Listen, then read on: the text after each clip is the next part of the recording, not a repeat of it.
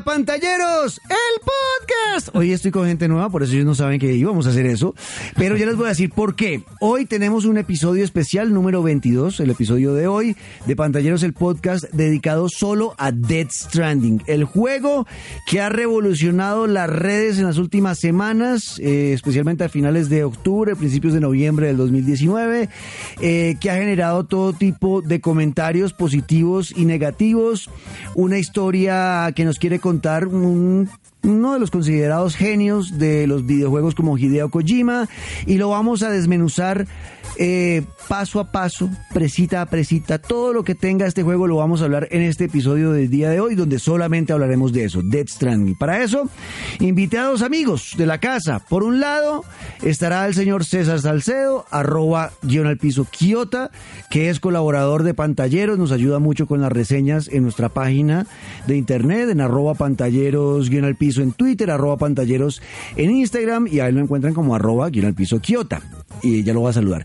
Y también está otro amigo de Caracol Radio, Cristian Pinzón, que es de la parte deportiva y digital de Caracol, pero que también es fanático de los videojuegos y tenía muchas dudas acerca de Dead Stranding y me dijo, venga negro, yo quiero estar ahí con ustedes porque quiero preguntarles cosas del juego. Entonces ya vamos a hablar con ellos. Así que prepárense, acomódense, bienvenidos. Como siempre en la producción, la bellísima Camila, Cami, gracias por estar con nosotros. Y en la postproducción, producción eh, nuestro querido Andresito Rodríguez. Así que yo soy Juan Camilo Ortiz, su anfitrión, y bienvenidos a Pantalleros, el podcast.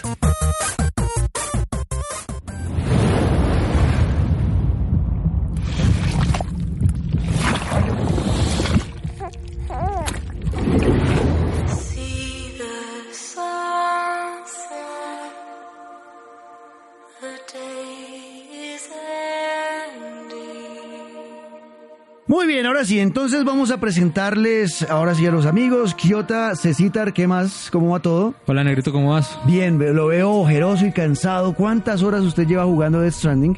Más de 80 horas. 80 horas, Cristian, ¿qué más, Cristian? Negrito, ¿qué tal? ¿Qué tal, César? ¿Cómo va? Cristian. Cristian es fanático de los videojuegos, ¿no, Cris? Sí, fanático. Le gusta mucho. ¿Qué, ¿Cuáles son los juegos que más le gustan? Pues yo soy muy fanático de los deportivos, porque cubro deportes, pero también me gustan mucho los juegos de mundo abierto, de aventura.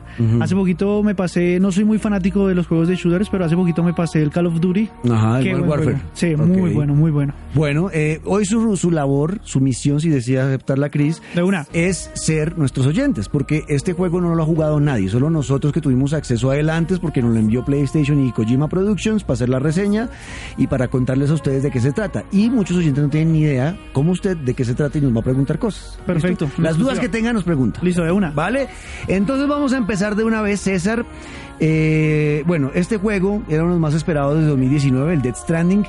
Yo lo tuve en eh, acceso anticipado, también César, porque César hizo la reseña para pantalleros con Tota. Eh, y yo voy a hacer, bueno, si algún día termino el juego, voy a sacar una reseña porque siento la necesidad de compartir con ustedes lo que viví al jugar este juego. Eh, yo no he podido pasarlo, llegué hasta el episodio número 3, tota, eh, César sí lo pasó todo, ¿no? ¿Cuántos episodios son? ¿Cuántos episodios son? No se puede decir. menos mal está, menos mal está César acá. Bien, bien, bien. Vamos a empezar por ahí. Hace que son más Vea. Cris, a nosotros nos pusieron un embargo para poder hablar de este juego. El más duro en cinco años que yo llevo haciendo reseñas de videojuegos. Durísimo.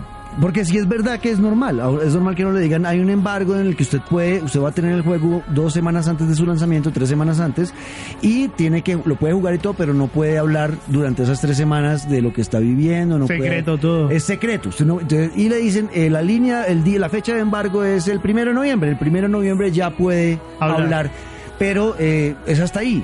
El embargo de este juego fue la locura. Nos dijeron que el primero de noviembre podíamos sacar la reseña. A nosotros nos dieron dos semanas antes del primero de noviembre. El primero de noviembre podíamos sacar reseña solamente de los tres primeros episodios y eh, solamente se podía hablar de cosas que no fueran spoilers de la historia ni nada de eso.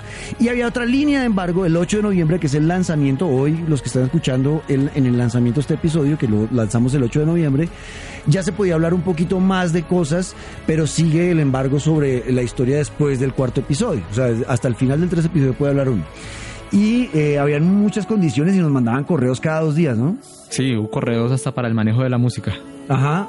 Que el manejo de la música que no la fueran a bloquear, o sea, fue una cosa, yo Ah. nunca había visto un despliegue. No se podía salir una historia ahí del juego, nada. Nada, yo, Nada, nada. yo nunca Incluso uno de los correos es bien chistoso porque le recordaban a la gente jugar conectado a internet, pero pues obviamente mantener sus estados ocultos, Oh. porque es importante estar conectado Claro, a que los internet. amigos no vean que uno está viendo. Exacto, que uno está jugando para que no se vean los trofeos que uno desbloquea, eh, para, o sea, que no vean nada que uno está jugando el juego. Entonces eh, le tocaba a uno ponerse en offline. ¿Había una- alguna advertencia de qué pasaba si llegaban a, a faltar? Se bloqueaba el, el juego.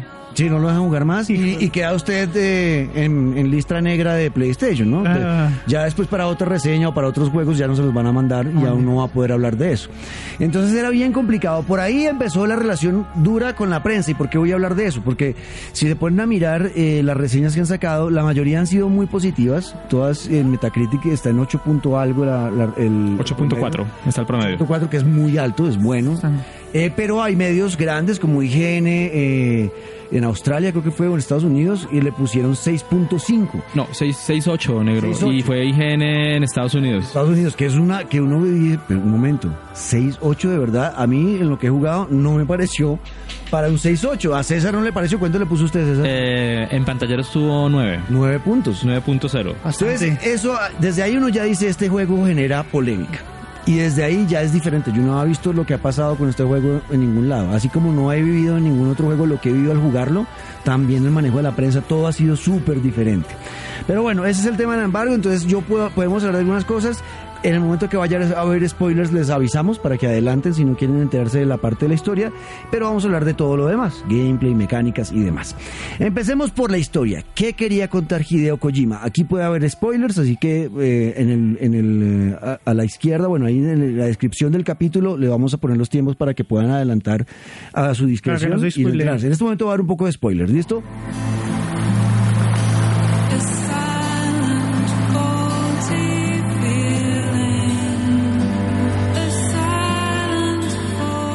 Quería contar Hideo Kojima con esta historia, César? Para usted, ¿qué quería contar? Pues la idea de Kojima básicamente es ver cómo la humanidad sobrevive a la extinción por medio de sus conexiones. Exacto. O sea, en eso se puede de pronto resumir y eso se ve en los tres primeros episodios. Ajá. Entonces, ¿qué, pasa con esto? ¿Qué pasa? Hideo Kojima quería explicar, y leí una entrevista que hizo para la BBC hace poco, donde él explica que el tema, que eso lo, lo ha dicho en todo lado, el tema de la conexión es lo más importante en el juego, en Death Stranding, y eh, el- eh, hacer una crítica a nuestra sociedad moderna que todo lo vive a través de redes sociales. Y dice él, hoy estamos más conectados que nunca, ¿no? Entre nosotros, gracias a las redes, o sea, tenemos más contacto con más personas y conocernos con gente que vive en Esta- Estados Unidos y gente que vive en Japón y hablar con ellos. Hoy en día podemos hacerlo. Y dice él, en vez de ser algo positivo, eso se volvió negativo. ¿Por qué? Porque nos atacamos más por, int- por internet, las redes sociales, por eso es que mucha gente dice, uy, no, la cloaca de Twitter. No, la basura de Twitter, el basurero. Porque uno usa las redes sociales más que para conectarse con la gente positivamente, para darnos buen feedback, lo hacemos para maltratarnos, para atacarnos, para separarnos más como raza. Eso es lo que esa es la crítica que él quiere hacer con este videojuego. Hablar de en algún momento se mencionan cosas de las de, de- de cómo nos hemos separado en la historia por muros también, referencia obviamente a Donald Trump, de cómo no, Eh, en vez de unirnos eh, tratamos de separarnos y dice la humanidad puede sobrevivir sí y solo si estamos unidos. Bueno, tiene un trasfondo ahí importante. Sí, no, es una declaración filosófica y social y política la que hace eh, Hideo Kojima que en este juego es muy denso, muy profundo. Eh, y eh, ya para contar un poquito de la historia, el Death Stranding es, o sea, lo que pasó en el juego es que eh, hubo un una cosa apocalíptica, ¿no?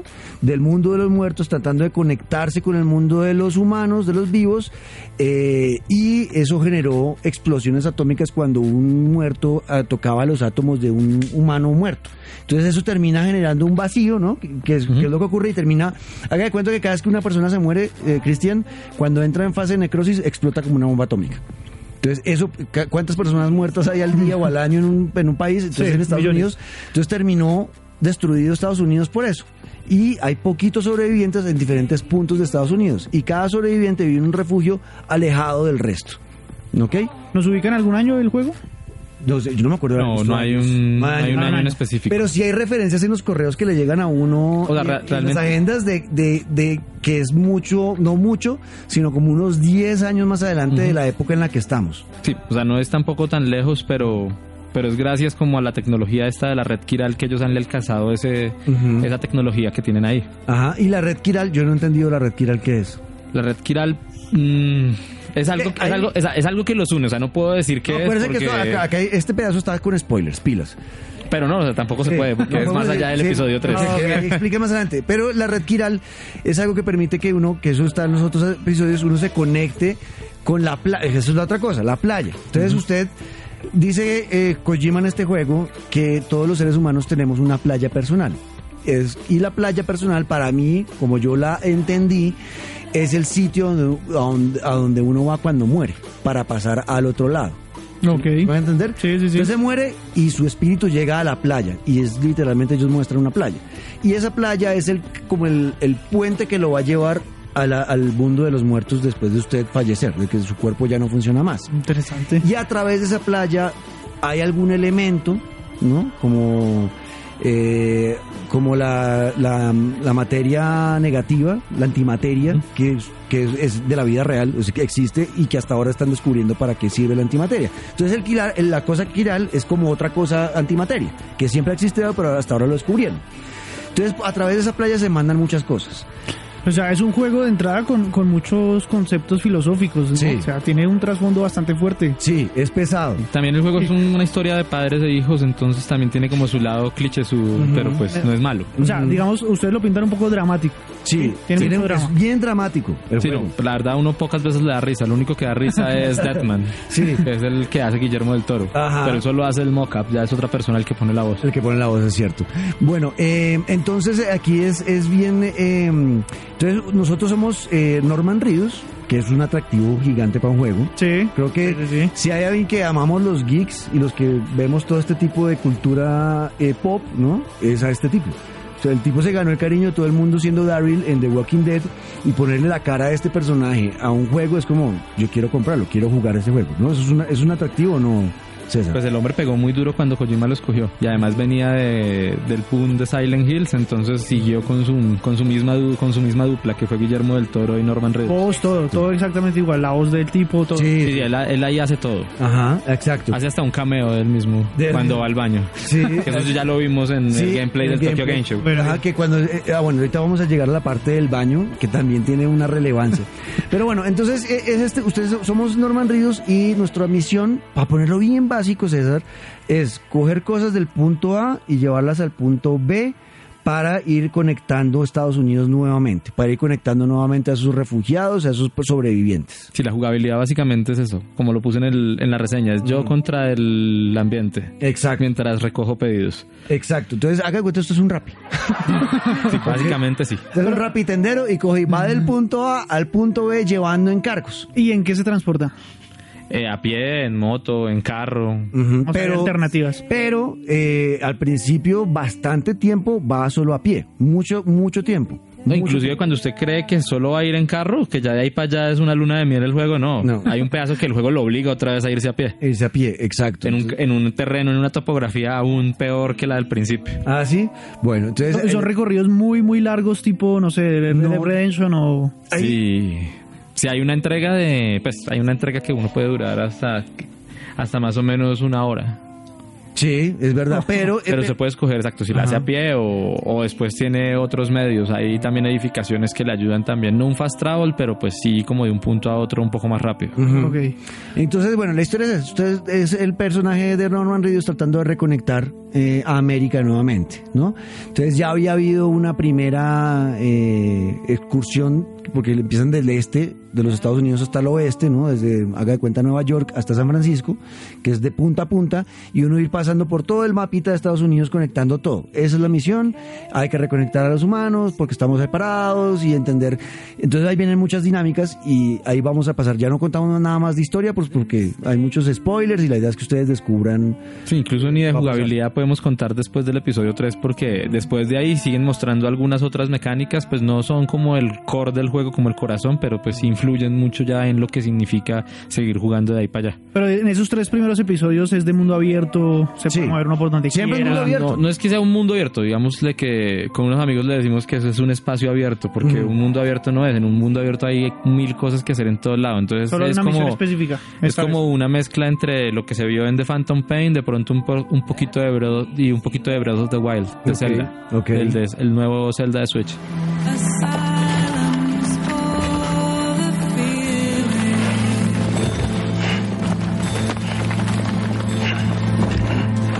Bueno, entonces ahora vamos a pasar al gameplay. Hablemos de eso. A ver, ¿qué, qué sintió, qué vivió César con el gameplay de, de Death Stranding? Pues de entrada uno va predispuesto a que va a caminar y que es un Uber Eats o un Rappi, entonces Sí, sí, sí, ya uno va predispuesto a que voy a quejarme de esto. Ajá. Pero no, las, las mecánicas de caminar son realmente buenas. O sea, si hacen que es el, algo tan simple como llevar paquetes de un lado a otro, o algo tan simple como solo caminar sea divertido o inmersivo. Porque además de que uno tiene que distribuir la carga entre uno entre sus brazos o sus extremidades bajas, entonces también toca guardar el equilibrio con los gatillos. Exacto, le toca a uno eh, con la ma- L2 y R2 agarrarse, el muñeco se agarra la maleta, que así genera más equilibrio y no se cae. O sea, tiene su maleta, la, la coge bien fuerte y así es como que genera un centro mejor y sirve para caminar. O sea, en este tipo de mecánicas a mí me pareció la locura, Cristian. A mí me pareció Sí, sí, suena. una vaina del putas que uno diga, o sea, me están obligando a caminar en un juego que yo nunca, o sea, en Grand Theft Auto no puede caminar por las calles. Sí, Qué mamera, yo siempre andaba en carro a toda mierda. Acá, que me obliguen a caminar me pareció, primer- desde ahí ya disruptivo, como fue, puta marica, tengo que caminar. De verdad me van a poner a caminar, qué mamera. Y uno, o las primeras horas, esos primeros episodios, yo disfruté mucho el tema de la caminada. Y que no es solamente caminar, no necesita, o sea, le toca a uno eh, mirar el mapa y analizar la ruta y saber que por aquí puedo llegar más rápido, pero yo, por ejemplo, a mí me pasaba, no sé usted, yo soy muy cagueta, César. A mí yo soy un, yo soy un cagón. Ah, Yo- eso, eso iba a preguntar. yo los juegos de miedo soy una nena. O sea, digamos que este juego lo podemos catalogar como un juego de miedo. No. Tiene momentos de suspenso y, de- y tensionantes para una persona como yo que no le gusta ese tipo de juegos. Sí sufrí y yo sí trataba de evitar, de evitar las BTs por todos lados. O sea, yo trataba de evitar esos espectros que aparecen en los Pero eso, no, digamos, no es tanto miedo, sino como que sí No, es tiene- sí le, le genera cierto nivel de estrés a uno Exacto. estar, sobre todo al principio, cuando uno tiene que también Ajá. guardar la respiración o quedarse Ah, quieto. Exacto, entonces todo eso eh, generaba estrés y yo decía, no, a mí me importa un culo que me toque pegarme un viaje de 10 kilómetros en algo que podría ser de un solo kilómetro, pero sé que- si estoy seguro que en ese kilómetro me voy a encontrar estos bichos de mierda, yo mejor me pego el viaje de 10 kilómetros y hago lo que sea por evitarlos. Eso me pasaba a mí. ¿Cómo- Pero ahí- ¿Usted cómo lo vivía eso? No, yo sí me metía derecho contra los BTs. ¿Sí? A, Ah, a meterme ahí. Ah, es un macho. Sí, es un macho de los videojuegos. Ah, Porque es que el el pecho y problema- en el culo. El problema, el problema del otro lado es que tocaba más tiempo, más tiempo revisando la, poto- la topografía porque uno tiene un, un escáner y ese escáner le va mostrando puntos amarillos, rojos y azules. Azules es por donde uno puede caminar Sin con problema. mayor facilidad. Amarillos uno se puede resbalar y rojos toca escalar porque hay un obstáculo fuerte. Entonces uno tras de que tiene que ponerle cuidado al ambiente, que llueva, que no llueva. Más, o sea, más adelante Mucha el ambiente es más agresivo todavía, entonces hay que, o sea, a pie es más, es como más difícil que irse solo como en sigilo sin que se den cuenta los BTs que uno está detrás de ellos, o los CBs como son en español, En ¿no? español son CVs, es verdad. Sí, Que luego está full, también full Traducido. localizado acá a Latinoamérica. Ok, ok, sí. Y eso sí no lo han dicho en ningún lado. Ah, no. Bueno, pues acá se lo decimos. Clara noticia. A César se lo contó, Pi Cristian, para que ahí Bien, bien, bien. Digamos Bueno, que, eh, según lo que ustedes cuentan, uno podría decir que es un juego con una temática parecida, obviamente una historia totalmente distinta a The Last. Sí, es un Sí, no, no, no se parecen en nada. No, no The Last es nada. mucho más tradicional. Además, yo no soy como, o sea, The Last of Us no es de pronto un referente para mí porque pues es más simple todavía el gameplay para mí en un The Last. Lo que pasa es que el combate está más pulido. Lo Porque ese es, es que- ese es otro punto, ¿no? El punto como negativo de Death Stranding es el combate. Pero pues igual es coherente, hay una coherencia narrativa porque Sant es un man que reparte paquetes, no es Solid Snake, o sea, no es el, un- héroe, el héroe sí, de guerra. no entonces es normal que sea torpe cuando, Cuando pelear. cuando pelee. Es, a mí, a mí eh, eh, iba, iba para allá eh, el tema, el tema de, de hacer cosas simples en este juego que era una pregunta que mucha gente se hace, como es Kojima, que es un man que creó Metal Gear, algún, jugó algún Metal Sí, Gear. sí, sí, sí, sí, sí. Ese juego, ese Hace juego creó un género, el juego, el juego, el género del sigilo. Antes de Kojima no existía ese género en los videojuegos. Claro, yo me acuerdo que eh, habían muchas cosas que fumar un cigarrillo, que... Ah, que eso no pasaba en los No, juegos. no, no, no. Fue el primero en hacer todo ese tipo de cosas, De hecho, cosas él, simples. él- él fue el que creó como el, el stealth, por así decirlo. Exacto. Y ahora, Género. entonces mucha gente se preguntaba eh, si ahora este juego iba a ser igual que Metal Gear, como un- una vaina que inventara algo nuevo o que si iba a ser la revolución en el mundo de los juegos. Yo, mi respuesta para esa pregunta es sí y no. Para mí sí, Sí y no. sí tiene cosas que yo no he vivido en ningún otro juego. O sea, cosas como caminar y disfrutar la caminada. A mí eso me- para mí es disruptivo, para mí es algo que es novedoso, que yo no había visto en otro juego que ni, ni que lo disfrutara. En este lo disfruté, planear rutas, no solo para llegar del punto A para B. Ah, entonces Planear la carga. Yo duré hasta carga. casi media hora planeando una carga que iba a llevar hasta en carro y todo. Y, ¿Qué planear eso qué es? ¿Planear carga qué es? pues planear cómo se va a llevar usted su, su implemento, ¿sí? Entonces en su mochila que va a empacar y todo eso. Y ya cuando toca a pie planear la carga, a mí me pasó dos veces que toda la carga se fue por una cascada. No, marica, no. Y después, pues toca cancelar la misión o entregar lo que sea. Y si cancela la misión hasta dentro de 12 horas, uno puede volver a aplicar Es esa un misión. juego de mucha paciencia entonces. Ay, esto es súper importante. La palabra que usted acaba de usar es Cristian, es importante. la lo de- y lo que decía el negro de, mm, del tema de- del género del juego, el género se define como, lo definió Kojima como Social Strand System, pero no es tanto el juego, sino el tema cooperativo de él, Exacto. que es lo realmente novedoso. Y eso sí, Eso- eso es algo eso sí que- es algo que no se había visto supuestamente desde PT, porque en PT para vencer el demo Ujú, del teaser que sacó Kojima de Silent Hills, la gente se unió por foros y, unieron fuerzas para poder llegar al final y que sonara el teléfono y se acabara el demo y saliera que eso era Silent Hills. Ok. Eh, Algo así se pasa en Death Stranding. Si usted quiere llegar a cierto punto, usted puede hacerlo sin conectarse a internet. Entonces ahí volvemos a lo que decíamos al principio, que el segundo correo que nos llegó o el tercero fue para que estuviéramos conectados en internet. Claro, porque es que el, el juego cambia muchísimo entre estar en línea y estar desconectado. Usted lo puede jugar solo. Sí. Usted puede jugar solo sin conectarse a internet, sin tener PlayStation Plus. Pero es mucho más difícil jugarlo. De hecho, el juego no pide PlayStation Plus. O sea, sí pide que, o sea, sí tiene elementos multijugador, pero es gratis de jugar. Todo el mundo puede jugar Death Stranding sin necesidad de pagar O sea, suscripción es alguna. más fácil si lo juego en PlayStation Plus. No, No, no, no, no. Conectado. no. Conectado a internet. a la red. fácil Lo que pasa es que la red Kiral que une a todo mundo no solo nos une a nosotros con nuestros personajes del juego, sino también nos une a las otros a los otros Sams A otros que hay en el mundo. Exacto, entonces- si yo dejo una si yo dejo digamos un- una escalera para pasar de un punto a otro donde no a otra pude, persona. a otra persona le puede servir. Yo a a otra persona O sea, yo nunca me voy a encontrar con César. Nunca en el juego nos vamos a encontrar. Pero sí con lo que él dejó. pero sí me encuentro con lo que él dejó. Y ahí viene toda esta interacción de entre jugadores donde yo voy a aplaudir que me haya dejado esa, esa escalera porque me salvó la vida. Me puede salvar la vida con una escalera, porque de pronto yo ya no tenía escaleras, ya me gasté las que yo había sacado porque uno no puede cargar ilimitadamente, sino lo que decía. y además ahorita, es la misma el mismo el mismo juego tiene como un sistema para que las cosas se dañen, que es la lluvia, que es tiene algo que se llama la mengua y lo que hace es restar la durabilidad de los objetos o quitarle años a, las- a los seres vivos. Exacto. Entonces las cosas no duran para siempre por ahí. Exacto, entonces eso va limpiando el, el- el, eh, todo el, mapa del juego. Pero yo me encuentro una, una escalera que César dejó y que me va a servir para avanzar a mí en mi, en mi búsqueda. Yo le, le, puedo, le doy like. Y a él le llega que yo le di like a la escalera que él dejó. Y eso se siente gratificante, funciona muy bien. A usted no le pare- a mí me parecía, me sentía bien conmigo mismo cuando sabía que le había ayudado a gente. De hecho, también, digamos, el juego también lo premia a uno cuando uno tiene ese tipo de juego, porque hay muchas formas de jugar Death Stranding, pero entonces el juego le dice cuál es la forma que más usted ha tomado, dependiendo de un color. O sea, no se puede dar tampoco tanta información de eso, pero digamos, hay uno, Ahí hay uno para el sistema social, Ahí empiezo a entender. que es de color verde. Y entonces, entre más personas uno ayude, o más lo ayuden, o más likes le den, también uno puede recibir beneficios de eso. Uno sube de nivel y le suben ciertos atributos. O sea, Exacto. ahí es uno de los O beneficios sea, eso, en eso es lo realmente novedoso, lo del Ajá. tema social. Ese tema Ese es un- pero eso solo sirve si se juega en línea. Sí, tiene que estar conectado en línea. Si, no- si no está conectado, pues no- va usted solo en el mundo y no va a encontrar nada de nadie. No, claro, Entonces se vuelve más difícil. claro. Entonces, eh, eh, a mí ese tema de la parte social, se lo juro, a mí me parecía del puta saber que uy, yo creé esa ruta. Eh, puta, uy, yo le dejé esa escalera de man y me, me dieron como mil likes por esa No, escalera. cuando ya uno cuando ya uno crea una carretera le llegan día 5000 Ajá, que ahí uno avanza mucho de nivel, ¿no? Eh, yo está, estoy ahorita en nivel 157, que es gran impulsor, una cosa así. Es, eh, y pero, pero yo pensaba que eran como nivel 20 y ya. No, eso es un resto de niveles. O sea, de hecho son como, creo que un máximo de 60 por, por capacidad, o sea, como por, como por estadística. Y yo tengo ahorita 240 y algo, más o menos.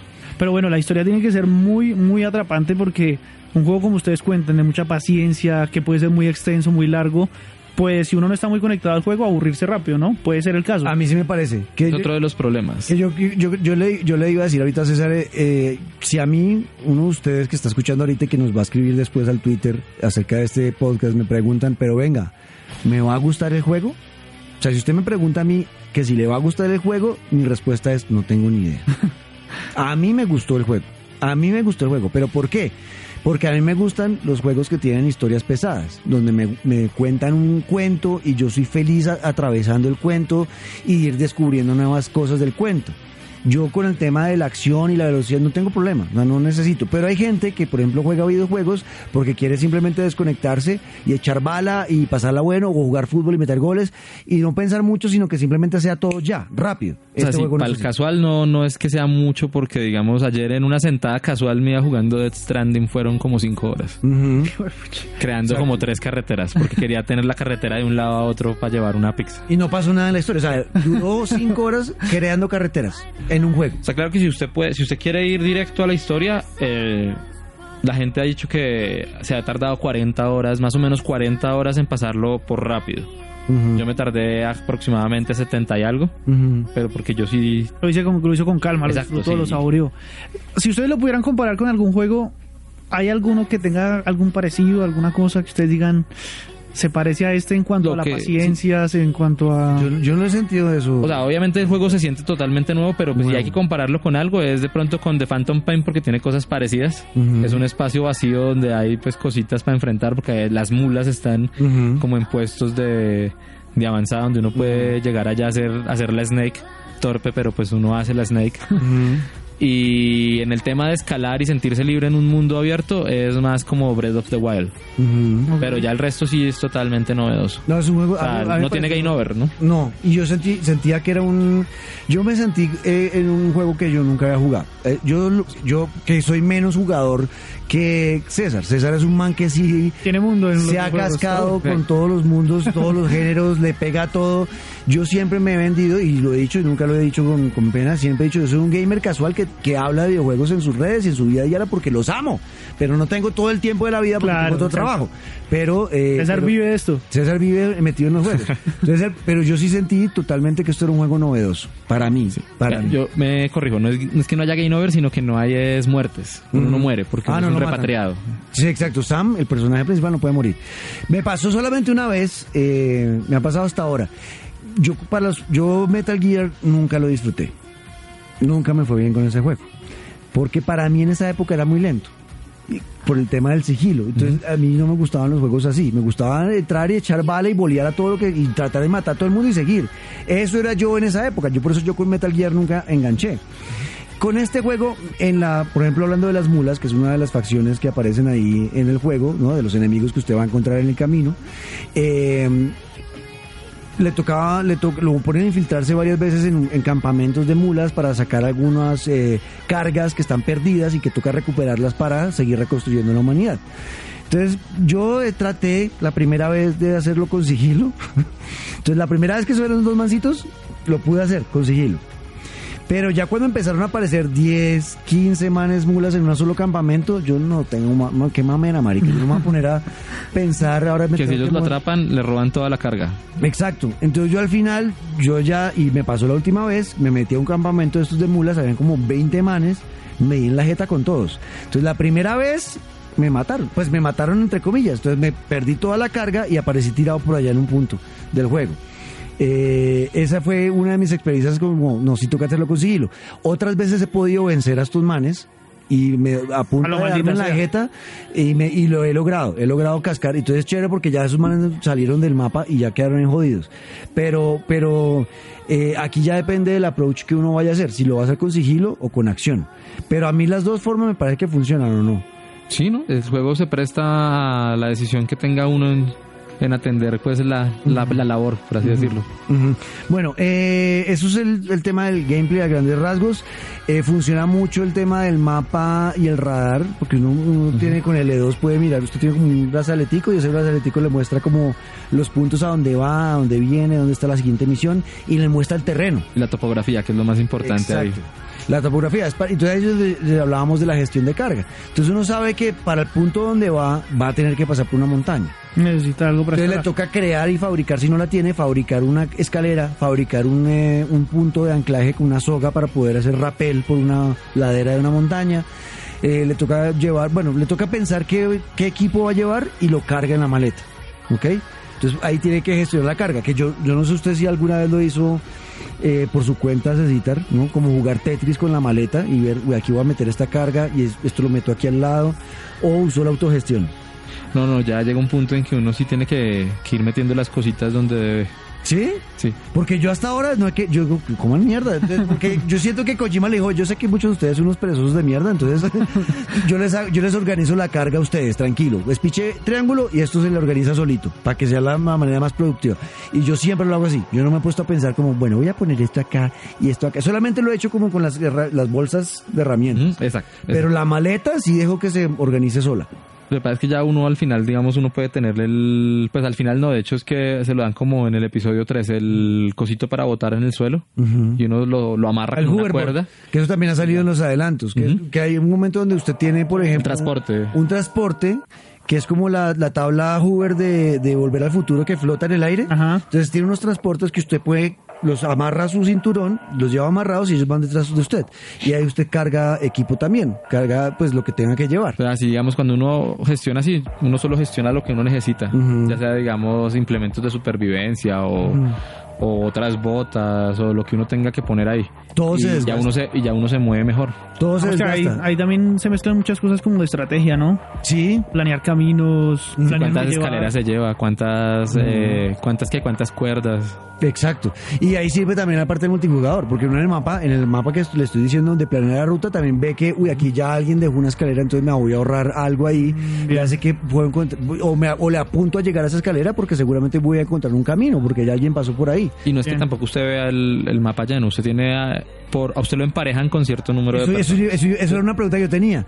Porque usted dice, pero marica, entonces va a llegar un punto donde va a estar ta- el mundo va a estar taqueado de escaleras y anclajes y o sea, no le va a caber un tinto a esa mierda. Entonces, y ya los que vengan a jugar después pues van a encontrar todo hecho. Entonces no va a ser tan divertido. Solo que a uno le salen, digamos, con los que más likes tiene. Entonces, de decir- ida y regreso son con los que uno, los que uno más ve. No todos están metidos en el mismo mundo, O ¿cierto? sea, no todos, o sea, yo creo que los emparejan así, por grupos como de 60, con los que uno puede hacer contratos, eh, como hacer como strands, se llaman en el juego. Ujú. Ok. Entonces, eh, con ellos uno se los ve y ellos lo ven a uno. Pero uno ve a los que más likes le den y a los o sea, con los que más interactúe, uno le sigue viendo las construcciones, pero no Exacto. es, pero no son muchos. Exacto, o sea, no, no va a pasar eso de que usted vea que se taqueó el mundo y ya no hay nada que hacer porque está lleno de escaleras por todo lado. Eso no va a pasar. Igual usted les puede reparar también las edificaciones a los demás. Usted también puede repararle la edificación a un tercero y le dan likes a uno. O sea, también. digamos, y si yo quiero ser mugre y hay una escalera y me la quiero llevar, lo puedo hacer. No se la puede llevar, pero la puede desmantelar. Ajá, la puede quitar. O sea, Ok. puede seguir siendo mugre. Exacto. Eh, bueno, ese, ese tema de- del mapa entonces funciona bastante bien.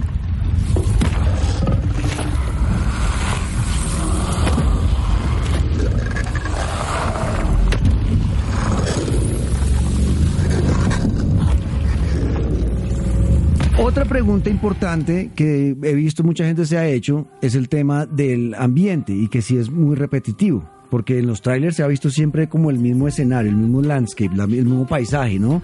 Todo desolado, eh, muy eh, os- lluvioso, cielos muy grises, eh, valles y praderas, ¿no? Algunos bosques por ahí, pero siente uno que en eso sí está repetitivo la el ambientación, ¿o no? No, pues, ¿Cómo lo son- tres, cuatro ambientes definidos. Uno que es un infierno especialmente. Creo que uno lo conoce en el episodio 3 precisamente. Pero sí, todo es bastante desolado. Pero lo que ya uno termina, uno no termina viendo el paisaje realmente, uno termina viendo los berracos puntos azules, Ajá. amarillos y rojos. Entonces ya el Uno no paisaje está tan pasa. pendiente de eso, es verdad. Ya cuando es como una, un solo campo, a veces el juego uno encuentra canciones. Y eso como que lo también lo invitan a uno a relajarse o a tomar, digamos, un descanso. El muñeco también le acuerda a uno, o sea, le acuerda a uno que debe descansar cuando ya uno está muy cansado. Él Bueno, mismo y, toma supongo su yo que durante la caminata anochece, sale el día, No, nunca hay, no hay cambio de clima. siempre está el mismo. Siempre es de día. Ok. Sí, de, no de cuando- tiempo. De, de- De de tiempo. clima sí hay porque llueve. Sí, el clima sí. Pero el tiempo siempre se mantiene. El tiempo siempre es el mismo. Sí. No, de noche yo no jugaría esa mierda. Lo más oscuro es cuando uno llega a un campo donde hay CVs, Ujú. Sí. eh, la lluvia es muy fuerte y se pone gris. Pero ya. Los CVs son esos fantasmas que uno Sí, cree sí, que están ya ahí, los que lo van a coger y todo eso que los han mostrado como mucha gente los describe como fantasmas de brea o que se ven como negros y bueno, que son esos son los otros enemigos. Están las mulas y están los CVs. Eh, y esos son los que uno quiere evitar, o yo por lo menos, yo no quería estar cerca de esa gente eh, porque soy muy muy cagón. Pero eh, se cuando ellos atrapan a uno, ¿Ah? ahí sigue como otra parte de la jugabilidad, como los boss battles, como los jefes, Ajá. que es cuando los CVs lo atrapan a uno. Sí, usted- como una especie de playa, entre comillas, que es ahí mismo y llega como una ballena o un pez o, o son diferentes monstruos. Hablemos de eso, hablemos de, de- de los, de los enemigos del juego, que son muy importantes en un juego, ¿no? O sea, tener un buen rival, ese que lo invita a uno a pelear y uno, listo, yo quiero pasar a este juego y matar a estos putas. Quiero hacerle, hermano. Entonces, en este hay dos enemigos. Están los CBs que vienen del otro mundo eh, y hay unas mulas. Bueno, y hay otra facción que son como los terroristas, que son los que al final pueden estar eh, causando muchos estragos también en, en el, en el mundo del juego. Eh, a mí me parece que el tema de las CVs está para mí, que lo vuelvo y le digo, soy muy miedoso, eh, funciona bastante bien. Pero eso que vimos en, el- en el tráiler, que uno los veía todo el tiempo con el, el radar, a mí no me aparecían casi. O sea, que, o sea yo, no, yo no me ponía a mirar, ah, bueno, lo tengo acá y me quedaba quieto, no. Porque cuando sentía que aparecía lo de Adrek, que es el radar, Sí. el, el radar le apunta hacia dónde están, ¿cierto? Él está Sí, él- mirando. él, apunta hacia donde hay un CV. Eh, Y entre más amarillo y rápido sea el parpadeo, es porque está más cerca. Entonces ahí lo obliga, cuando están muy cerca, eh, eh, lo obligan a dejar de respirar. O sea, le dice, deje de respirar porque con la respiración es que los CVs lo, lo encuentran más rápido. Y es con alguna tecla, con alguna. Claro, entonces uno espicha un botón y, el, y Sam se tapa la, la nariz y la boca. Bueno, puede aguantar por mucho Pero tiempo. no puede ¿eh? aguantar mucho tiempo porque ahí le toca empezar uno, eso también es estratégico. Se ahoga también, se quita, Exacto. pierde la estamina y se empieza a ahogar. Y, y cuando se quite la mano, pues va a ser... ¡ah! Y Sí, cuando hace... ¡ah! Pues lo pillan. Entonces le toca a uno estar calculando hasta qué punto le mantiene la respiración y lo suelta que no vaya a hacer ruido para que no lo vayan a coger. O sea, todo tiene estrategia y todo es de paciencia. Mucha paciencia. ¿Usted vio en eso? ¿Usted vio algo así, no? O sea, usted...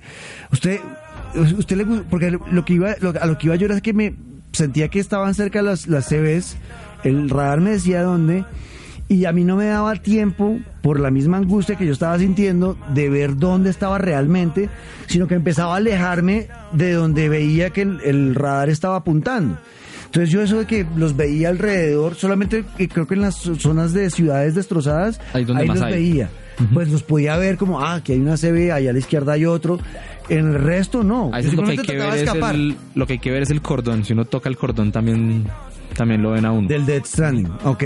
Y, eh, y, y bueno, entonces al final, digamos, lo atrapan. O sea, usted lo pillaron con la respiración, entonces se pone todo el piso como de brea, ¿no? Sí. Eh, y aparecen unas manos que lo empiezan a tratar de jalar hacia la brea. Entonces, ¿qué pasa? Uno usualmente puede sacudírselas, ¿no? Como pegarle a esa vaina y salir y escapar. Eh, y me pasó que un- en dos ocasiones me atraparon. Ujú. Entonces lo sumergen a uno en esa vaina de brea y como que el man se vuelve a parar y ya está todo cubierto por la brea y hay unos monstruos gigantes. ¿No? Sí, que esos solo se pueden derrotar al principio con granadas. Que son Esas hechas esas del- granadas, yo esas mierdas yo nunca la nunca la he usado. O sea, las granadas son hechas de los fluidos de Sam. Ajá. Sangre, orina, lo del baño. Increíble. Exacto, porque resulta que Sam, eh, el man, los fluidos del man, al parecer, eh, no le gustan a las CVs. O se ven afectadas por las CVs esos fluidos del tipo. Entonces O los usa como un arma. los usa como un arma. Pero yo las, las granadas de orina, popó, chichi, caca y baño, yo nunca las he usado. O sea, no he sabido en qué momento usarlas. Eh, contra los grandes. Cuando lo atrapan a uno, O sea, cuando uno está Sí. escapando, Tira ellos caca. ahí no, hay- no sirven para un culo porque No. es que lo que hace es ahí no llamar la atención. nada. Exacto. Sirven es cuando lo atrapan a uno. Pero es un juego que no es simple ni siquiera para eso. O sea, en otros juegos uno muere y ya. Acá lo atrapan los villanos y hay otra vez algo más Hay todavía después ahí. de eso. Y al principio que no tiene uno las, las granadas como tal o no las sabe usar, Toca huir. huir. Entonces, sí, eh, porque me pasó yo, pero me perseguía y yo, ahora cómo mato a este puta, weón. Yo, yo, corra, corra, corra, Hay- Hay corra. veces que también los otros le ayudan a uno. Cuando uno está en una zona donde han habido muchas peleas, salen también los otros jugadores en verde como tirándole a uno ítems para que uno los use. Ay, yo no me di cuenta de eso, weón. Eso Con pero pasa razón. cuando, cuando hay en zonas donde hubo muchas peleas. Entonces ahí hay otros jugadores también haciéndole, mandándole a uno ítems. No me he dado cuenta de eso. Pues- Eso está del putas. Sí, bueno. Trailer donde, bueno, el trailer no, en el gameplay que mostraron creo que en el mismo Tokyo Game Show también ahí pa- aparecía en una parte que salía algo haciéndole a uno y mandándole cosas. Uno no se entendía en ese momento, pero ya después uno jugando entiende, no, pues eso es otra persona Ujú. que lo Bueno. ayuda a uno. Entonces, esa es la parte como de los villanos y como de pelear con ellos. Eh, entonces, sí, a mí, para mí funciona el tema del combate que lo decía el- con, la- con los seres humanos. Cuando uno se da en la jeta con los seres humanos, se nota lo que dice César. No es, es un, es un Torpe. no es un, no es un soldado, es un man que es un mensajero. güey. Entonces, es torpe a la hora de pelear. No es fácil calcular los golpes. Entonces, uno está a la defensiva esperando que le tiren el puño. El man tiene una soguita y peleas con eso, con una soga. Entonces, le tiran el puño y uno es como. tiene que espichar el momento, el botón en el momento justo que viene el golpe para esquivarlo y ahí sí contraatacar y cascarle. Digamos en cuanto en cuanto a los CVs que llaman ustedes son, o sea, no son zombies propiamente, son totalmente distintos los villanos, ¿sí? Sí, son, como, muertos que se quedaron Son fantasmas. son- se quedaron acá o sea quedaron entre entre la playa y el y el mundo y el mundo de acá Pero para que la gente se meta en contexto, no son zombies. no, son zombies No son Ah, zombies. No, son, son fantasmas que tienen como una presencia física porque lo pueden tocar. Ok, listo. ¿Vamos a entender? Listo, listo. Bueno, es el tema de los enemigos.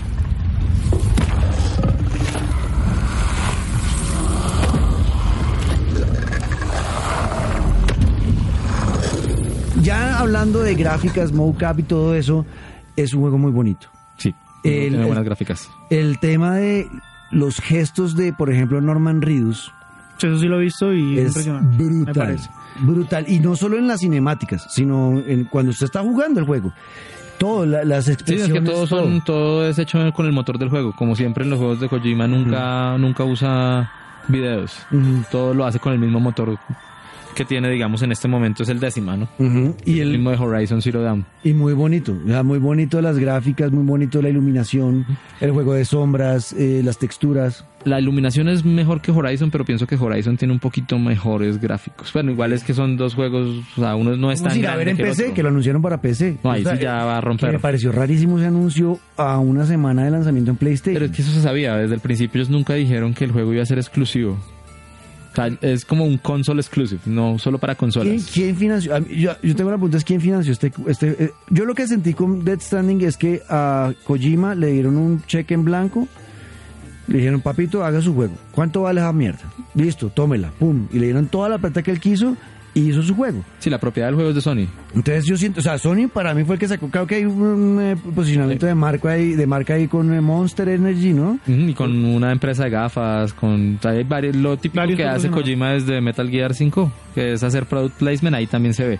Pero el juego yo creo que le pertenece en parte a Kojima y en un gran parte, o sea, no se sabe en qué Yo parte creo a que Sony. Sony le dio la plata a ellos como, venga, listo, Kojima haga su juego, acá está la plata. No solo la plata, le dieron un estudio y le dieron trabajadores, porque también hay un montón de gente de guerrilla que trabajó en el juego. Bueno, entonces, Una pregunta básica. a ver. Si yo quiero disfrutar el juego, ¿cuánta capacidad necesito? Digamos, si yo tengo apenas una tera y la tengo repleta, más o menos. El juego no ¿cuánto? consume nada, no es de 100 gigas como de pronto Red Dead Redemption lo fue Sí. en, su, en su momento, hace un año, Sí, sí, sí. sino es de 60, 60 y sale No un parche pesado, de no y sale un parche de un giga. Si no le digo es hasta menos de 60, entre 55 Ah, ok, y bien, 60. Bien, Sí, bien. no es tan grave. No es Y tan no se demora una no instalación como otros juegos que uno los pone y se No, y si ya pues de- si uno lo Pero compra físico, me imagino que se demora lo que se demora instalarlo y el- bajando la actualización y pues digital sí depende de la conexión. Eso sí. Ujú. Bueno, en la actuación de los personajes, pues los que son actores, ¿no? Norman Reedus, Matt Mikkelsen, todo eso me pareció maravilloso, muy bonito. Donde siento los, los errorcitos es cuando uno encuentra con personajes no jugables de menor de menor rango, que es cuando usted va a un refugio y, se- y habla con el holograma del personaje, así, ahí sentí como... ah, y no me gustó que muchos de esos, por ejemplo, Samai no habla. O sea, se No, siente no raro. interactúa con ellos. No, o sea, los tipos le hablan incluso, y además que no entiendo por qué hicieron eso. Hay unos personajes que le preguntan vainas, pero tal cosa, y el man no responde nada. Se Bueno, queda pero como, es que acuérdense que Sam no le importa nada, ni siquiera quería trabajar con ellos y él sufre de afefobia, que es miedo a que lo toquen. Entonces Ah, sí, también es otra- otro de los problemas. Lo apático Lo- del man de pronto sí viene por ese lado. Entonces eso lo, lo, lo, lo, lo rescata la trama, la narración. Como yo, yo lo jugué todo en inglés, en inglés me pareció bellísimo el, el- el- el- el- el- las, las voces, pues. En español, ¿cómo está el doblaje? ¿Cómo le fue con eso, Cecita? Yo lo jugué en inglés también negro, pero jugué un ratico en jugué un ratico en español latino, como Ajá. para Latino. escuchar las voces y el doblaje es muy bien, muy bueno, O sea, tan bueno como un Gears of War, como el de God of War, como como el de los juegos de Sony, el de Days Gone o el de Concrete Genie, o sea, tiene un buen doblaje. En- entre los que podrí- entre los actores de voz que pude captar está Carlos II, que es el que hace de Cliff. Sí. Él es conocido porque él ha hecho de James Bond y ha hecho de Severus también en Harry Potter. Es de los de los más de, los de actores de doblaje mexicanos buenos. más famosos es Carlos II, que ha estado acá, ¿no? Él ha estado acá en Sí, acá. y en- ha estado en diferentes eventos, yo me acuerdo. El de, el de Sam no recuerdo el nombre ahorita, pero él es la voz de Sesshomaru en Inuyasha, entonces Ok. también es como del, del grupo de buenos dobladores Ok. de México. entonces. Bueno, eh, el tema, ya que estamos en eso, pues hablemos del sonido. La música y la ambientación del espacio, eh, a mí, para mi gusto, funciona perfectamente. El tema de lo que decía ahorita Cecita, que hay, a mí lo que más me enganchó, lo que al final me terminó metiendo de lleno en esto, fue la, la- cuando empie- cuando uno está en los primer, en el primer capítulo, si no estoy mal, que uno llega a un espacio que hay sol y todo, y empieza a sonar eh, de la agrupación Low Roar, eh, Don't Be So Serious, ahí yo dije, esto es una belleza, marica. Don't be so serious.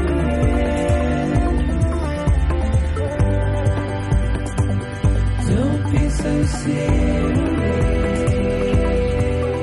O sea, me eché una caminadita como de cinco minutos que duró la canción, escuchando esa canción porque le, eh, eh, Kojima le va soltando canciones en ciertos sitios donde usted va caminando para acompañar la caminada y lo pone en un ambiente súper dramático, nostálgico, como que lo envuelve con la canción y es súper bonito. A mí la música me encantó de este juego. Sí, es bastante inmersiva. De hecho, la canción que dices es el opening del juego también. Y esa, o sea, yo eh, lo que he hecho, me ha pasado con todas las canciones, es eh, de una eh, Shazam y las, Las guarda. y las he metido en mis playlists de, de música porque la música es muy bonita y el sonido funciona, ¿no? Sí, claro, el Cuando sonido aparecen ambiente las y, CVs, todo eso genera un ambiente pesado. Y lo mismo, la música crea también como es- esa ambientación de soledad y sobre todo porque son ritmos como trip hop, como hay uno como Pop Sign también que es de Churches, que es otra agrupación japonesa con Silent Eso, Poets. Churches es muy de muy de videojuegos, ¿no? Mirror's Edge tuvo mucha música de Churches. Y, y el que no está es el del tráiler, el de Apocalíptica. No, Por lo no, menos. ¿no? ¿No lo encontró nunca? No. ¿Y no usted lo terminó, no? Sí. Ok, bueno. Pero no, usted hace que recorrió todo el mapa, todo. Aún todo falta, aún me falta abrir cosas. Digamos, he encontrado cameos que no han dicho. Y cameos de gente que no es, digamos, Conan O'Brien, como ya dijeron, o Edgar, Sí. o Edgar Wright, o este pelado Geoff Keighley, el de, de Game of Wars. Ajá, El que me encontré fue el que te comentaba ahorita antes de empezar el programa, que era del editor de Famitsu. ajá. Bueno, pues eh, eso por el lado del sonido.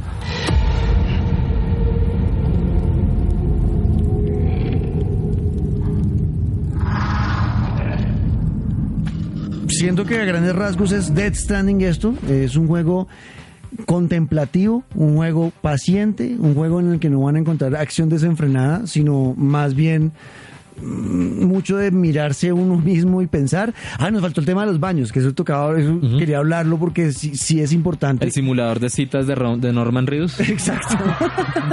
Exacto. Entonces el tipo, hay un una cosa que llaman los, habito- los dormitorios privados. Cuando uno llega a un refugio que tiene dormitorio, usted puede descansar ahí, se acuesta y, en ese sitio se baña, hace popó, hace pipí. O sea, uno hace popó en el juego. Sí.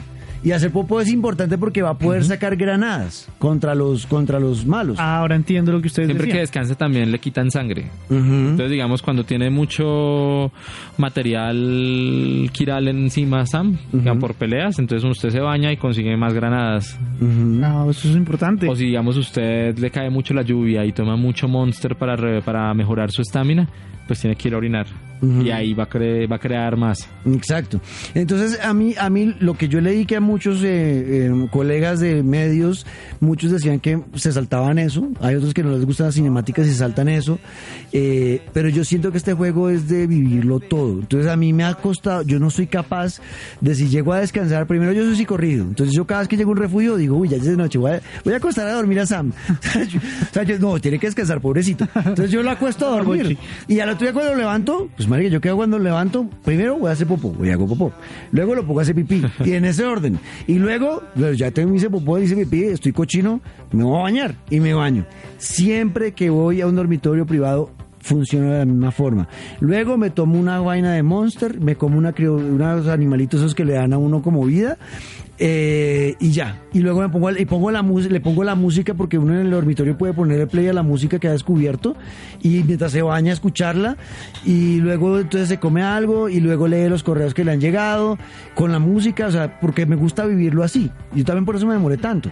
Ahí también uno puede ver los coleccionables del juego, que son como unas tarjeticas de memoria que le muestran vainas de cultura pop y de, digamos de motos, también hay motos Kawasaki o... Y, y el juego en ese tipo de cosas es explícito, o sea, yo lo veo a él cuando tengo que coger la popó, cuando tengo que coger la orina. no, es que eso- eso- porque tiene un baño con un inodoro. Ah, y- ok, listo. Y el, y el inodoro, el inodoro, el inodoro chupa todo. la muestra. Y una vez saca la muestra.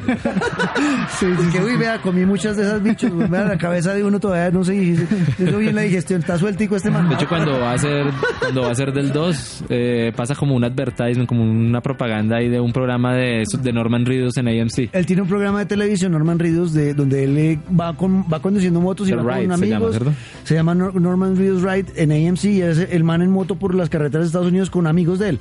Y es, ese programa de televisión. Y cuando él se sienta a hacer popó, se cierra la puerta del baño y en la puerta está el, el, el- el- el anuncio publicitario del programa de televisión de Norman Reedus y suena la moto.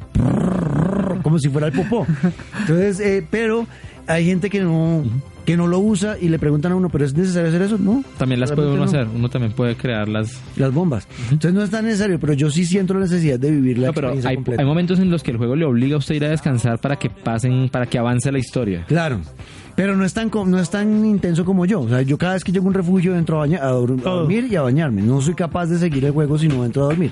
O sea, porque yo pienso en, uy, marica, ya me he hecho una caminada de 10 kilómetros que y otra de 10, no, me voy a acostar a dormir a este man ya, weón. Entonces, porque me hace sentir que tengo que hacerlo, me hago entender, pero porque igual el juego corrido. también lo obliga también a uno a mitad de camino muy largo a vaya descanse, recupere batería porque no hay un cargador cerca. Entonces el juego también lo obliga a uno a como me tengo que ir a descansar. Exacto. Entonces, y el baño y lo del tema es chévere, me, me parece un bonito detalle que, por ejemplo, la manera en como usted se toma la, la Monster, él, cam- él tiene diferentes... Eh, em, o sea, a veces se la toma y se levanta los pies porque se está ahogando y la tira por la caneca.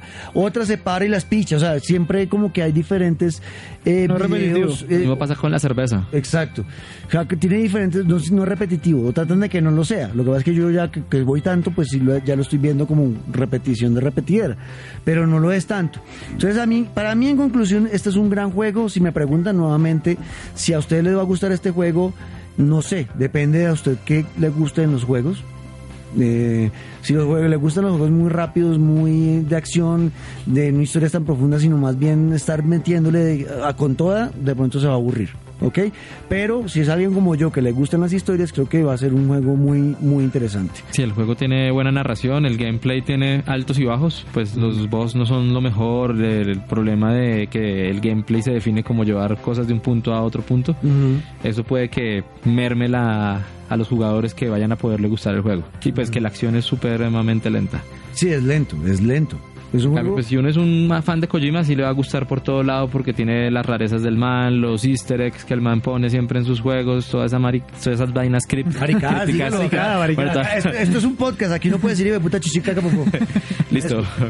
Todo lo... Todas esas maricadas de Kojima, todas esas porque vea, que, vea que- fumadas, refumadas del man, todo eso está. escuchando podcasts eh, gringos que estuve escuchando de que hicieron especiales de Death Stranding, muchos hablaban de la bullshit de Hideo Kojima, porque hay gente que no le gusta eso. Y, lo, y tratan que eso que hace Kojima a veces es como, ay, ya es mucha mierda este man la que habla. Ya. weón". Lo que pasa es que el hombre no, el hombre fue hermético. Y eso es lo otro, que usted se da cuenta que, que Kojima la tenía clara desde el primer tráiler. Porque uno se da cuenta, ya en el episodio 3 uno ve, uno ve partes de los trailers que, que fue viendo desde el comienzo. Desde hace como 3, 4 años cuando salió en el 2016, que salió el primer tráiler del E3, ahí está, igual, igualito. Exacto, y el man, eh, ahora esa es otra, ¿no? Ese man estuvo en todo, weón. O sea, no es normal que, no es normal que un director de juego eh, esté metido en todo, porque ellos lo que hacen es que tienen varios equipos y cada equipo, se- ese man estuvo, eh, hasta la, la edición de los trailers los hizo él personalmente. O sea, el mismo director del juego hizo la edición de los trailers. O sea, no es normal que eso pase y el tipo sí estuvo ahí. O sea, tiene por, por todos lados se ve la marca de Kojima. El man habla de... uno- eh, hay unos correos que uno le llegan y uno puede encontrar como unas entrevistas que le van explicando qué pasó en el juego, o sea, por qué está como está la humanidad, eh, la relación de las personas que están vivas en ese mundo. Todo eso le va apareciendo a usted en un, en un log que uno va leyendo. Entonces hay gente que, por ejemplo, eh, usualmente en esos juegos la gente no lee eso, sino que sigue y no, a mí sí me gusta leer porque me gusta enterarme de la historia de todo. Entonces De hecho, es todo. importante ahí. Y es importante hacerlo. Entonces pasa, el- el man tiene hasta, o sea, habla, tiene una posición hasta del tema de la asexualidad. O sea, el tipo habla, Kojima toca todos los temas que a usted se le puedan ocurrir, la depresión, la oxitocina, la ansiedad, el tema de los asexuados que van creciendo. O sea, es un resto de información que al man siempre, el man, esto es un grito de, estoy aquí poniendo mi opinión acerca de todos los temas importantes en el mundo hoy en día. Es más o menos lo que yo siento con el juego. Para mí es un juego entretenido, yo lo disfruté, lo estoy disfrutando. Eh, y mi- la mejor parte para mí, lo que más me ha gustado es sentir que estoy ayudando a los demás. O sea, cuando yo siento que me dan likes porque creé una carretera o porque dejé una escalera y funcionó, lo más gratificante, lo que más en términos del juego, más oxitocina me liberó en el cerebro, fue eso, más que el resto. La parte de las CVs no lo disfruté, no me ha gustado, me he sentido incómodo, trato de obviar esa mierda. O sea, casi que lo, lo bueno No para mí... objetivo, lo- entonces. exacto, sí, sí, porque seguramente es porque yo soy muy nervioso, entonces no me gusta por eso, pero una persona que sí le gusta, de pronto lo va a disfrutar. Pero a mí lo que más me ha parecido gratificante de este juego y por lo que vale la pena es la conexión con los demás jugadores y ayudarnos entre todos a avanzar en la historia. Es lo que yo he descubierto. No sé cuál sea su conclusión, Cecita. No, el juego, como dije al principio, tampoco había jugado algo como por el estilo. El tema de lo del, del Social Strand System es bastante bueno. Uno siente que es gratificante ayudar, que lo ayuden, porque también uno siente cuando lo ayudan. Que uno tenía un puente que se iba a caer y de un momento a otro ya no. Entonces uno ya le puede dar likes a esa persona. Exacto. Entonces, es bueno. El tema de la acción, pues es subjetivo, porque pues si, uno busca un juego de acción, como decías, algo rápido, pues obviamente no le va a gustar, pero pues ya uno se ha acostumbrado como a lo que hace Kojima y todo esto. Y, y pues yo también empecé el juego con escepticismo porque a mí me fue muy mal con, con Metal Gear, pues no fue lo que Mucha esperaba. gente, mucha gente que estaban muy molestos, que eran fanáticos de Kojima, estaban molestos con él porque los últimos juegos no fueron tan buenos y la gente lo criticó mucho. Y muchos me preguntaban, pero si se va a reivindicar con este, dígame la verdad, Juan Camilo, ¿se va a reivindicar con este? Le dije, "Uy, no sé, marica, es que depende de lo que usted sienta, pero yo sí siento que, O sea, siento que sí. por lo menos el juego está completo, ¿no? O sea que Metal Gear 5 no lo estaba. Este sí es completo, o sea, tiene principio, fin, eh, se disfruta de principio a fin, bien. Buenas mecánicas, o sea, es divertido, es un buen juego, es un juego sólido, pero pero sí es tal que le guste el estilo de Kojima porque es bastante singular. Bueno, pues ahí está, es lo que teníamos para ustedes con, con este videojuego. Eh, lo puse en mi Twitter también, hablé del tema de las reseñas, de eh, esto para mí al final es arte, para mí los videojuegos son artísticos y como cualquier cosa de entretenimiento y arte es subjetivo. Entonces, como yo puedo amar las películas de Adam Sandler, las primeras, y me parecen para mí lo más maravilloso del mundo, otra persona me dice eso es basura, eso no tiene nada, no entrega nada, es muy simple. Hay gente que le gusta Spanglish. Exacto, hay gente que le gusta Spanglish, o sea, entonces eh, es subjetivo. Igual los videojuegos es la misma vaina, o sea, esto es subjetivo. Como le puede encantar a alguien, alguien lo puede odiar. Entonces al final las reseñas le sirven a uno para saber si funciona un juego o no, pero al que le va a gustar realmente es a usted. Y creo que la única forma y descubrirlo es jugándolo, no hay de otra, ¿no? Sí, con Death Stranding lo único que hacer en vez de quejarse o de pronto montarse al tren del hate es jueguelo. Jueguelo. Pues- Ya después de que usted lo jugó no le gusta, listo, no le gustó. Ujú. Pero sí creo que hay que jugarlo. ¿Lo va a comprar, Chris? Yo creo que sí. ¿Sí? Eh, Voy a salir de ¿Cómo ese quedó? programa. Después de nosotros, ¿cómo quedó pensando? No, honestamente, honestamente. No, no, no, no. Si lo odió, dice, uy, no, No, no, no es no, para no. mí porque yo los juegos tan lentos, ¿qué mamera? Lo puede decir sin problema. No, yo, yo soy una persona de mente abierta en los juegos. Me gusta probar distintas cosas. Me... Uno que se llama Dream Daddy. Eh, Es en la vida así, ¿no? Se le gusta es de mente abierta, le gusta No, probar no, no, cosas. no, no, en la vida soy claro, pero en los videojuegos sí soy de mente abierta y me parece que llamativo muchas cosas, muchas Ajá. cosas como la historia. A mí me gustan los juegos que tienen una trama de fondo. También como, como al negrito me causa un poquito de, de temor algunas cosas. Yo soy muy malo para los juegos de No, es terror. una nena, si man. ustedes me dicen que no es un juego de No, terror, no, porque que- las nenas No, lo es de terror, pero es, digamos, eso que no le que hace sentir incómodo al negro no es como de terror, sino que el juego sí lo presiona a uno mucho. Entonces uno Ansio- siente mucha me presión. Me da ansiedad, me da tensión. o sea, me No, y lo único que yo digo es que me va a tomar mucho tiempo para jugarlo porque yo trabajo, trabajo temprano o tarde, lo que le puedo dedicar al día a veces son dos horas, entonces creo que me va a tomar mucho tiempo para jugarlo, pero sí, sí me siento como animado, además que he visto el precio es como 220 mil pesos, creo más o menos 219, lo que he consultado por ahí. Ok, Sí. va a salir bien. Eh, entonces, No sabía eso, va a salir- va a sí, salir sí, sí, lo acabo de mirar ahorita y más o menos eso es lo que salía, entonces yo creo que vale la pena. Por lo menos a mí, me, me- que no estoy marcado con un solo género, o sea, me gustan los juegos deportivos, pero creo que vale la pena, vale Bueno. la pena probarlo. Entonces, eh, para que nos cuenten ya para el próximo episodio, que creo que vamos a estar hablando del Call of Duty Modern Warfare. ¿Usted lo jugó? Lo Muy bueno, muy bueno. Creo que va a ser todo lo contrario. Bueno, lo voy a invitar para que venga al próximo episodio y nos cuente Perfecto. su experiencia con Call Perfecto, of Duty. ¿Listo? perfecto. Entonces, en el próximo episodio que vamos a tener eso, igual quiero que después de escuchar este, este mm, podcast eh, y que jueguen los que jue- vayan a comprar el juego y lo quieran jugar, chévere si lo compran esta semana y lo que piensen del juego, si están de acuerdo con lo que hablamos hoy César y yo, si no están de acuerdo, lo que piensan del juego, chévere que nos lo escriban. La pregunta es esa, ¿cómo les fue con Dead Stranding? Escríbanos en Twitter, arroba pantalleros guion al piso, en Instagram, arroba pantalleros, eh, arroba guion al piso Kiota, ¿no? Kiota guion al piso. Ah, Kiota al re- guion al piso. Todo el programa. Lo dije, marica, lo- al final, lo dije todo el, todo el, No todo el episodio y no me eso. corrigió. Este. Porque seguía derecho, no lo quería interrumpir. Entonces es arroba Kiota guion al piso, Sí. K-Y. KY, sí. Listo, ahí lo pueden seguir. Eh, César es amigo nuestro de la casa, es pantallero.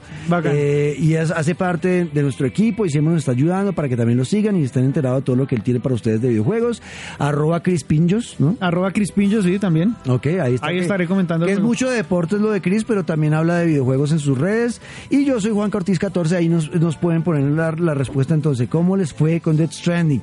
Y escríbanle a Tota también, arroba Totación, díganle perro desgraciado porque no estuvo ayer. Estadio, estadio. Ah, Negro, eh, otra cosa, yo en el Twitter mío voy a estar de pronto compartiendo también unas guías que voy a hacer para otro medio, entonces Ah, bueno, para los que estén interesados ya en ocho días que liberan ese embargo. Listo, listo. Entonces, para que estén pendientes, aquí están entonces. Quedamos entonces escuchando un poquito de lo que ocurre con Death Stranding y nos oímos en el próximo episodio de Pantalleros. Tienen El que decir- podcast. tienen que decir los dos otra vez. ¡En Pantalleros! El, El podcast. podcast. No, sí me hace falta Tota para que eche la madre.